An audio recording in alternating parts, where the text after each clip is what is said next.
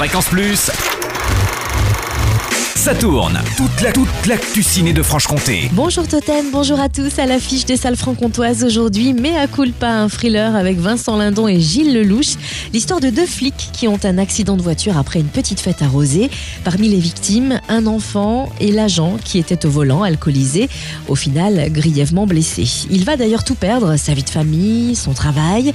Et six ans plus tard, son fils est malgré lui témoin d'un règlement de compte mafieux. Il va alors renouer avec son ancien collègue flic.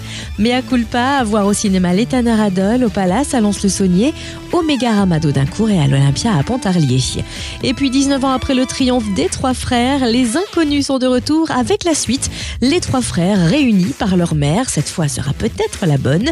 Les trois frères, le retour à découvrir en avant-première vendredi à 20h au Palace à Lons-le-Saunier, mais aussi au Mégarama d'École Valentin et d'Audincourt, à 20h45 à l'Olympia à Pontarlier et à 21h15 au cinéma L'Étanneur Adol.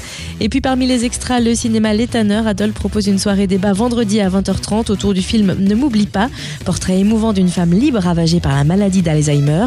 Une soirée en partenariat avec l'association France Alzheimer et c'est 5 euros la séance. Notez aussi deux films d'animation pour les plus de 6 ans à l'affiche dès aujourd'hui.